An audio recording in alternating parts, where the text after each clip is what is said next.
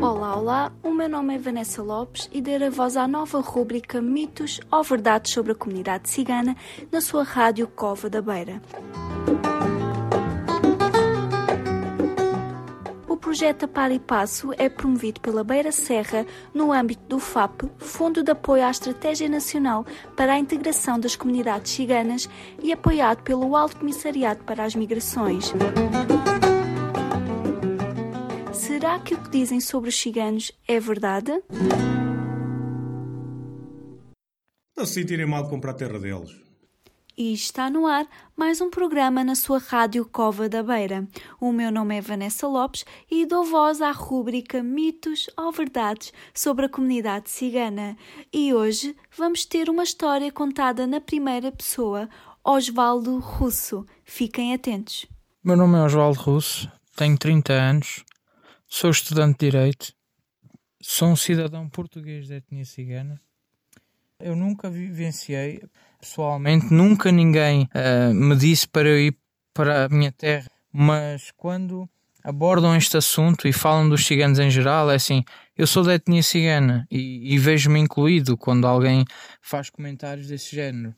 E, e, dizer que não somos dignos de estar em Portugal, quero só uh, relembrar essas pessoas que nós uh, estamos em Portugal uh, mais ou menos seis séculos e, é, e é o que mais me, a mim me afeta e me deixa uh, bastante ofendido e triste com os meus compatriotas é quando dizem que os ciganos não são dignos de estar em Portugal, quando nos tratam mesmo como estrangeiros. Uh, por exemplo, o órgão que, que, que trabalha mais uh, com as vertentes direcionadas a nós, comunidades ciganas, é o Alto Comissariado para as Migrações. Ou seja, o próprio governo nos considera como uh, migrações. Porque somos tratados, fazemos isto de nós e eles, somos todos uma só comunidade, uma só nação, que é a portuguesa, não é? As comunidades ciganas. Comunidades ciganas são muito diferentes entre, entre elas. Nenhuma comunidade cigana é igual em Portugal. Cada uma tem a sua maneira de ser e, e isto varia consoante o seu o meio onde habita, a localidade, entre muitos fatores. O que eu venho apelar aqui à sociedade em geral é que deixem de tratar a comunidade cigana como um todo. Tratem-me sim como o meu nome, Osvaldo Russo, como a minha pessoa, Osvaldo Russo, o cigano, que se eu cometer uh, delitos, peço que me, que me acusem sobre isso. Agora, quando não sou eu, quando é o João, quando é o, o, o André, quando é o, o Filipe a cometer esses, esses atos, não me culpem a mim porque eu não tenho a ver. E acho que vem daí uh, aquilo que mais nos toca e mais no, que mais nos deixa tristes neste país é as generalizações.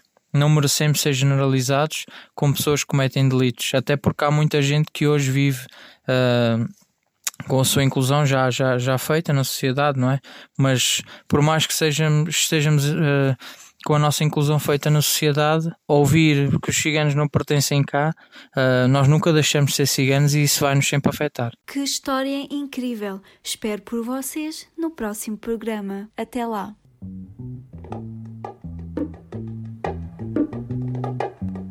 Mitos ou verdades sobre a comunidade cigana na sua rádio Cova da Beira. O projeto Par e Passo é promovido pela Beira Serra no âmbito do FAP, Fundo de Apoio à Estratégia Nacional para a Integração das Comunidades Ciganas e apoiado pelo Alto Comissariado para as Migrações.